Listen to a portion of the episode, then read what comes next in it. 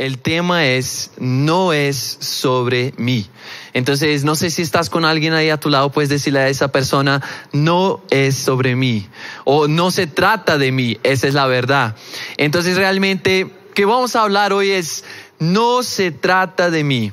Eh, el mundo tiene un mensaje muy claro pues eh, la vida en los días actuales tiene un mensaje muy claro y es realmente trata de hacer lo que puedas para cumplir tus sueños, para satisfacer pues todas tus ambiciones, todo lo que tú quieras. Pero veamos qué dice la palabra. Eh, quiero empezar con el capítulo primero de Juan. Y vamos a Juan capítulo 1, vamos a leer juntos tres versos súper especiales. Vas a leer conmigo, dice así. En el principio era el verbo, y el verbo era con Dios, y el verbo era Dios. Este era en el principio con Dios. Todas las cosas por Él fueron hechas y sin Él nada de lo que ha sido hecho fue hecho. Miren qué poderosos esos versos. Entonces, por eso vamos a leer una vez más y quiero que tú lo repitas en alta voz conmigo. ¿Listos? Uno, dos, tres. En el principio era el verbo y el verbo era con Dios y el verbo era Dios.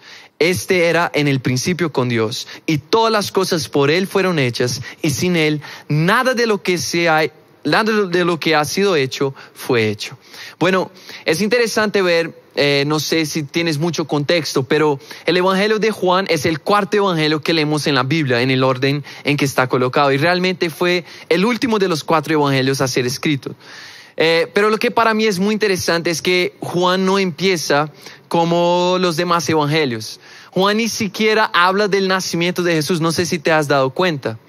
Pero mucho más importante para Juan, y eso es lo que me impresiona, fue hablar del verdadero inicio de Jesús. La misma palabra dice que Jesús no tuvo principio de días ni fin de vida. Y eso es impresionante. Claro, lo conocemos como el Mesías que se hizo hombre y vino a la tierra. Y vamos a hablar de eso. Pero Jesús en sí es Dios y Él tiene esa naturaleza divina. Y Él no tuvo un principio de días. Y es impresionante porque Juan empieza en ese momento trayendo una revelación muy importante para nosotros. Él comienza a hablar del verdadero comienzo de Jesús quién es Dios, quién es Jesús para nosotros. Y lo nombra el verbo. Bueno, quiero hablar de las cinco cosas que él habla en ese texto rápidamente. La primera, Él existía en el principio. Jesús ya existía desde el principio, antes de nuestro inicio, antes de nuestra existencia, Jesús era. Jesús existía. Lo segundo, él dice, Él estaba con Dios. Entonces vemos esa comunión. Lo tercero dice, Él era Dios no es solamente una comunión y hay un misterio aquí porque de cierta manera al mismo tiempo Él es una persona ah, ah, que, tiene su independencia pero es uno con el Padre.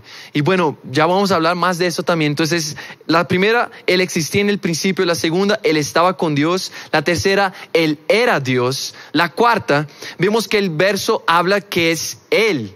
O sea, que el verbo no es sencillamente una persona eh, que no, no sabemos el sexo, no sabemos quién sería, pero él menciona él. Y claro, podemos saber que es Jesús. Él está hablando del verbo y está hablando de Jesús. Y lo último, número cinco, dice que todas las cosas por él fueron hechas. Ahora, para mí eso es muy impresionante, porque ese texto nos habla de cinco cosas primordiales. Nos habla de que todo fue establecido en Jesús. Jesús sostiene el mundo. Pero lo que es muy, muy interesante para mí es lo que dice en el verso 14 del mismo capítulo. Después de hablar de quién Jesús es, de su importancia, él dice lo siguiente, y aquel verbo fue hecho carne y habitó entre nosotros y vimos su gloria, gloria como del unigénito del Padre, lleno de gracia y lleno de verdad.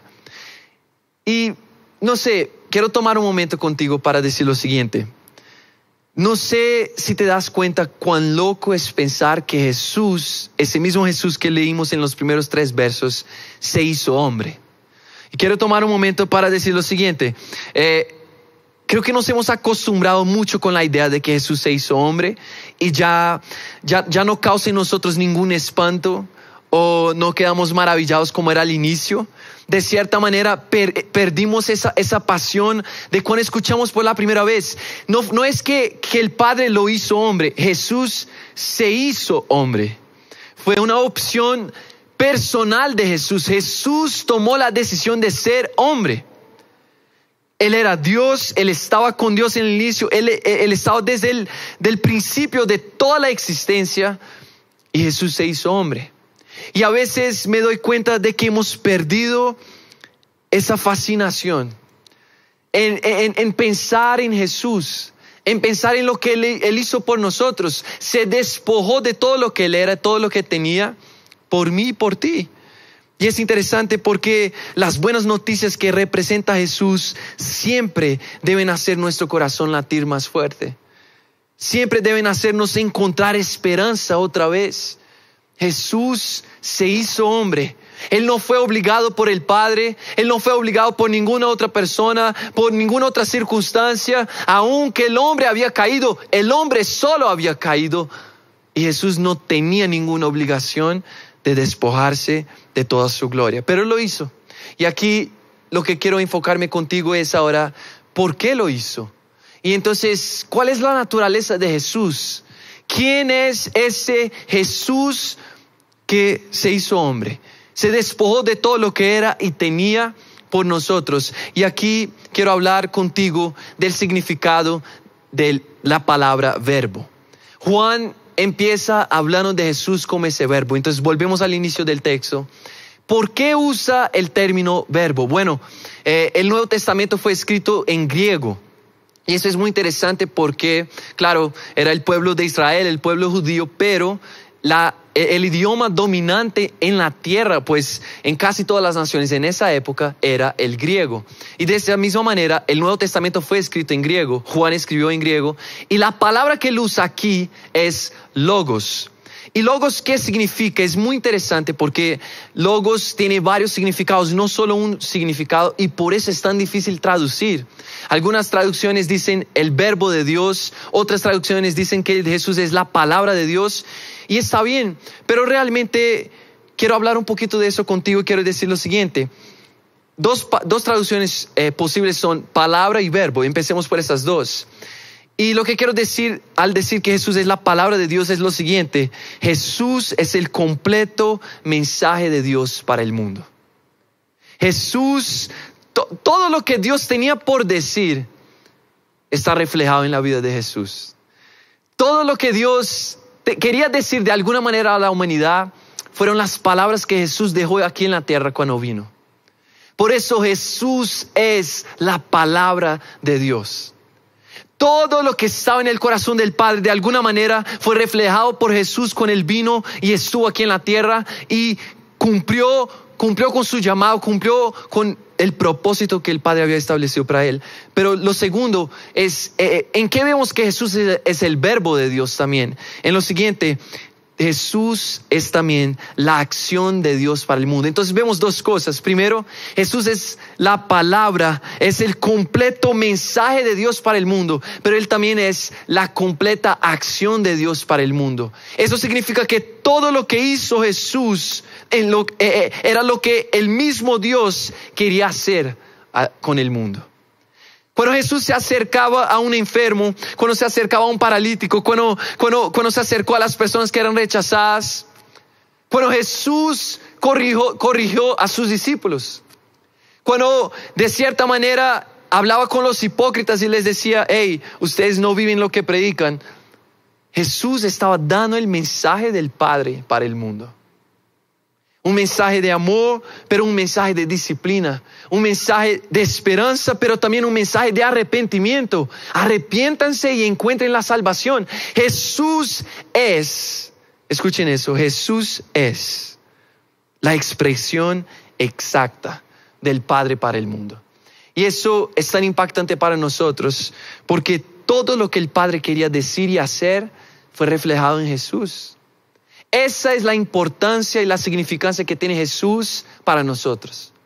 Jesús es la exacta expresión del Padre.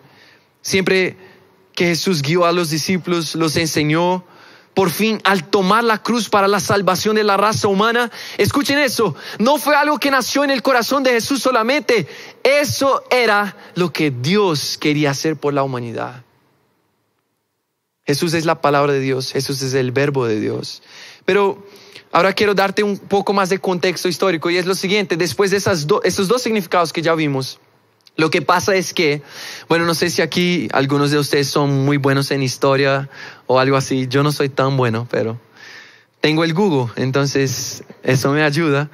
Y pues lo que, lo que he podido averiguar, claro, ya estudiando un poquito, es que algunos años antes de Jesús, antes de la venida de Jesús a la tierra, lo que pasó fue lo siguiente. Claro, eh, varios filósofos griegos empezaron a tomar esa misma palabra, logos, y a darle diferentes significados, cada uno con su teoría, cada uno con su pensamiento, y sobre todo el significado que más predomina en ese tiempo, y eso es muy interesante, escuchen eso, es el siguiente.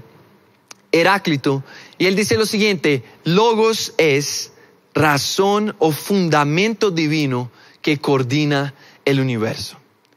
Él tiene un pensamiento y él transforma logos de no solamente ser la palabra o el verbo o, un pensamiento que eh, eran significados posibles de la palabra hasta ese momento, pero él usa logos para describir algo detrás de las escenas que mueve el mundo.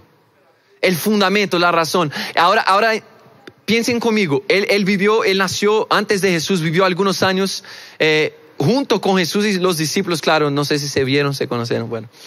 Pero aquí lo que yo pienso es lo siguiente, lo que yo pienso es que en ese momento, yo creo que Juan usó eso también para describir a Jesús como el logos de Dios. ¿En qué sentido? Juan está diciendo, Jesús es el fundamento del mundo. Jesús no es solamente la exacta expresión del Padre, Jesús es el que sostiene toda la creación y todas las cosas. Miren qué interesante, Jesús es exactamente esa fuerza que detrás de escenas coordina todas las cosas y en Él todo está y es sostenido. Y eso es muy, muy impactante. Mira, el, mismo verso, verso 3 de Juan 1 que leímos dice, todas las cosas por Él fueron hechas y sin Él nada de lo que ha sido hecho fue hecho. Juan dice claramente, Él es el fundamento. Romanos, aquí es el apóstol Pablo, él, él compactó de ese mismo pensamiento, él dice lo siguiente, porque de Él y por Él y para Él son todas las cosas. A Él sea la gloria por los siglos. Ahora, pongan atención en eso, porque por Él, para Él, de Él, perdón, por Él y para Él son todas las cosas. Jesús es el fundamento de nuestra existencia. Ahora, ¿por qué te estoy diciendo eso? Hay un texto más que quiero leer contigo. Y dice lo siguiente, Colosenses capítulo 1, versos 15 a 16. Él es la imagen, y es el mismo apóstol, apóstol Pablo, hablando de ese mismo pensamiento, él dice, Él es la imagen del Dios invisible el primogénito de toda creación. Porque en Él, está hablando de lo mismo que habló Juan, ¿perciben? Porque en Él fueron creadas todas las cosas, las que hay en los cielos y las que hay en la tierra, visibles e invisibles, sean tronos, sean dominios, sean principados, potestades, todo fue creado por medio de Él y para Él y Él es antes de todas las cosas y todas las cosas en Él subsisten. Ahora miren qué interesante. Hay cuatro cosas para destacar en ese último texto y es lo siguiente. La primera, Él es la imagen del Dios invisible. Juan también habla de eso. ¿Y qué significa? Juan capítulo 1, verso 18 explica y dice, a Dios nadie le vio jamás pero el unigénito Hijo que está en el seno del Padre, Él le ha dado a conocer. Antes de la venida de Jesús, Dios era el Dios invisible, pero Jesús viene y Él se vuelve la imagen de Dios para nosotros. La imagen visible de un Dios que antes era invisible para nosotros. Jesús es la personificación de una relación que podemos tener con el Padre. Jesús se vuelve la imagen de algo que no era físico antes. Jesús es la imagen del Dios invisible. Lo segundo, el primogénito de toda creación. ¿Por qué? Porque Jesús vino como el único hijo del Padre, cuando él descendió a la tierra. Pero cuando volvió a la tierra, conquistó toda la raza humana otra vez para el Señor. Y entonces él volvió como el primero, el primer hijo. Vino como único, volvió como el primer hijo. El primer de muchos, nos hizo hijos y coherederos juntamente con Él. Lo tercero es que Él dice y compactúa con lo que dice Juan y dice, en Él todo fue creado. Dice, todo fue creado por medio de Él. Y sabes, otra vez Él habla de cómo Jesús es ese fundamento y él dice lo siguiente, para mí él está diciendo lo siguiente, todo fue creado por medio de su poder, de su creatividad, de su amor, él sostiene toda la creación en sus manos. Y lo cuarto y último es lo siguiente, para él, para él, todo fue creado. Y quiero detenerme en ese momento, en ese punto. Para él, todo fue creado. Sabes, no solamente es todo por él, porque a, lo que me refiero es lo siguiente. Creo que estamos muy acostumbrados con la idea de que Dios es nuestro creador. ¿Sí? Y muy acostumbrados con la idea de que, de cierta manera, Él es soberano sobre todas las cosas. Ok. Entonces Él empieza diciendo, porque todo fue creado por Él. Ok, lo sabemos, todo bien. Pero Él dice, todo fue creado por Él y para Él. Aquí cambia todo. Porque no, él, él hubiera podido crear al universo, a, todo, a toda la raza humana y ser indiferente con nosotros. O hacerse a su lado y nosotros a nuestro, como muchas personas realmente piensan, pero no es lo que dice la palabra. La palabra dice que todo fue creado por Él y para Él. Eso me hace pensar que cuando nosotros entendemos quién Él es y cuál es su naturaleza, miren qué interesante, no hay otra respuesta sino entender para quién vivimos, para quién respiramos. Entonces, no es solo entender que soy hijo de Dios, es entender lo siguiente, vivo para Dios. Eso cambia completamente nuestras vidas. Eso cambia completamente nuestra manera de invertir nuestro tiempo. ¿Cómo estoy invirtiendo mi tiempo aquí en la tierra? Entiendan, cuando entiendes quién Él es, si fuimos creados para Él, entonces la vida no gira alrededor mío, sino alrededor de Él. Si fui creado para Él, ya sé, eh, yo sé que el mundo dice todo lo opuesto, pero no importa porque yo ya entendí que si tengo algún propósito, ese propósito va a ser para Él. Si tengo algún llamado, ese llamado va a ser no para mí, para Él. No va a ser ni siquiera para la humanidad, no es, no es tanto lo que yo puedo hacer por los demás, ¿qué puedo hacer yo por Él? Para Él. Eso me impacta. Eso me hace pensar cómo he vivido mi vida. Miren, les comparto algo y es lo siguiente. Algunas semanas atrás yo estaba pensando, eh, estaba viendo algunos proyectos eh, de todo tipo de cosas han sacado en esa cuarentena, ¿sí o no? La gente ha tenido tiempo en sus casas y, y, lo que más han sacado son cursos, ideas diferentes y no sé qué. Y, y, la gente en redes está subiendo pues contenido y haciendo eso y aquello. Yo dije, Saris, vamos a hacer algo, quiero, no sé, hagamos algo. Y, y le comenté una idea y ella dijo, Lau, ok, está bacano, pero te tengo una pregunta. ¿Lo quieres hacer porque otros están haciendo o lo quieres hacer porque Dios te dijo que hicieras? Y entonces cuando ella me hizo esa pregunta, yo me examiné y me encontré en falta con mi propósito, con mi creador, porque no fui creado solamente por Él, pero para Él. Todo lo que sale de mí tiene que ser para Él, para Él. No a causa de las personas, no para satisfacer a otras personas, para Él. ¿Sabes? ¿Sabes? Ah, mira, hay un texto que, que me impacta y dice lo siguiente, Mateo capítulo 19, 29. Y cualquiera que haya dejado casas o hermanos o hermanas o padre, madre, mujer, hijos, tierras por mi nombre, recibirá cien veces más y heredará la vida eterna. El mundo dice, hey, ve, tú puedes ser exitoso, haz lo que tú quieras, cumple tus sueños, crece, sé exitoso, eh, eso y aquello. Esa no es la vida que Jesús, el verbo de Dios, me enseñó. Lucas 9, él dice, y decía a todos, si alguno quiere venir en pos de mí, niéguese a sí mismo, toma su cruz cada día y sígame a mí.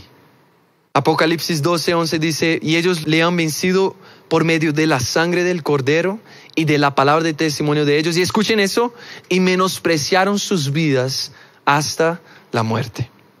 Jesús dijo también en el Apocalipsis, al que tuviere sed, yo le daré gratuitamente de la fuente del agua de la vida.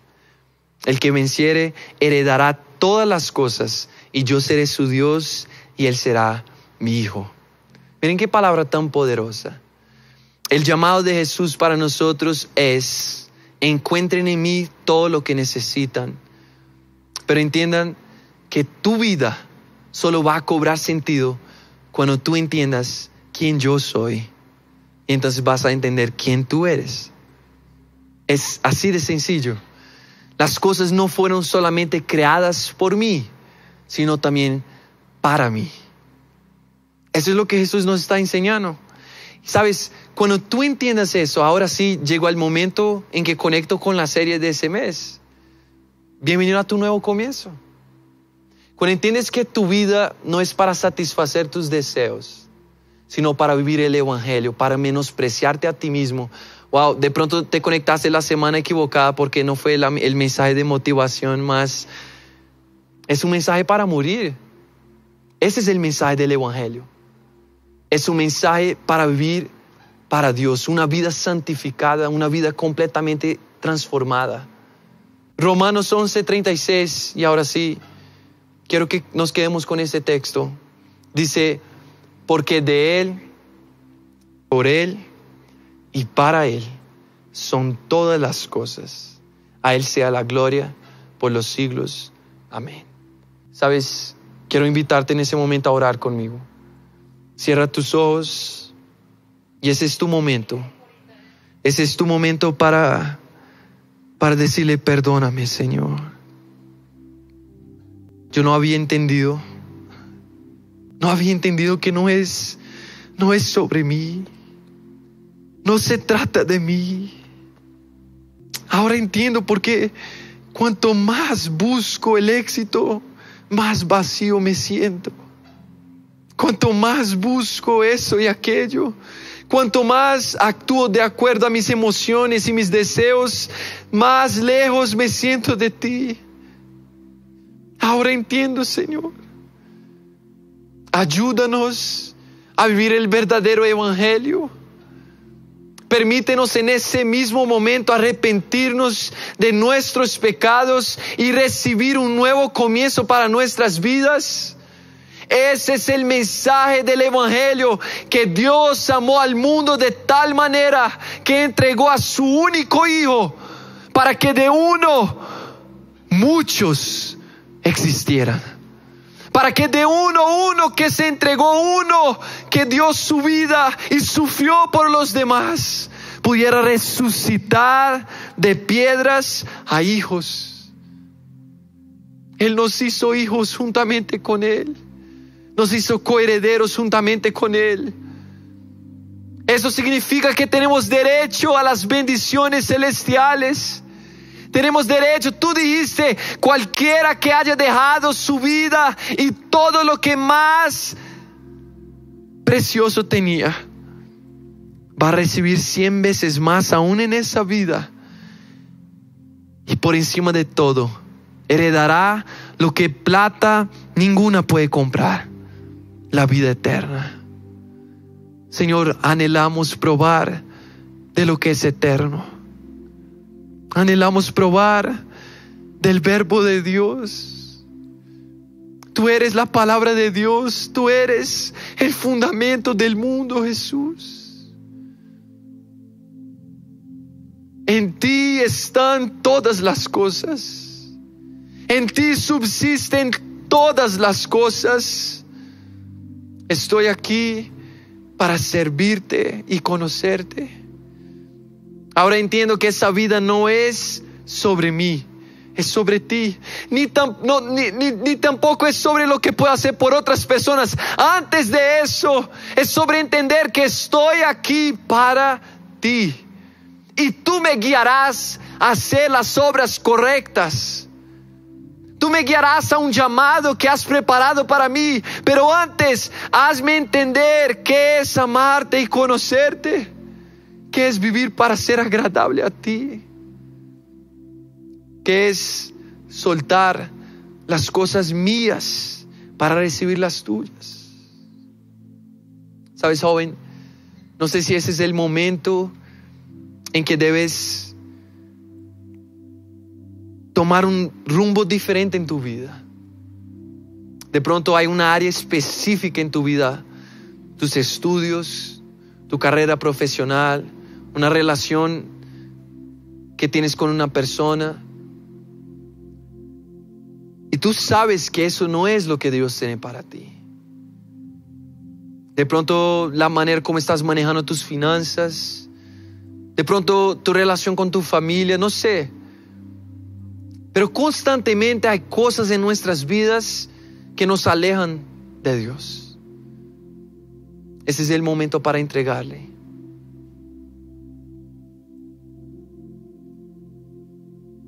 Para Él, para Él, para Él, para Él. Es para Él, es para Él. Yo me menosprecio a mí mismo. Mis deseos, mis voluntades para ser agradable a Él. Esa es la verdadera adoración, ese es el verdadero culto. Un corazón agradable a Él. Y Él dice, ustedes no tienen idea de lo que van a recibir en el momento en que rindan sus vidas. Él dice, si alguien tiene sed de mí, sed de conocer esa vida que yo he, yo he preparado para ustedes, si alguien quiere conocer lo que eso es y lo que significa, no tienes idea de lo que está por venir. Yo saciaré tu sed. Yo saciaré tu sed. Y si tú tienes sed hoy, quiero invitarte a hacer una oración declarando que Jesús es el centro de tu vida, de tu corazón y de todas tus acciones. Y vas a decir conmigo, Señor Jesús, en ese momento, yo me, yo me pongo delante de ti. Es el momento más importante de mi vida a partir de ahora, porque tomo la decisión de arrepentirme y de mudar y de cambiar, perdón, de vida completamente. A partir de hoy, quiero vivir para ti, para ti y no para mí. Quiero cumplir tus sueños, no mis sueños. Quiero hacer tu voluntad, no mi voluntad. Y si algo dentro de mí está mal, cámbiame ahora mismo, por completo. Lávame de mis pecados, lávame con tu sangre, Jesús, y límpiame. Perdóname de mi maldad.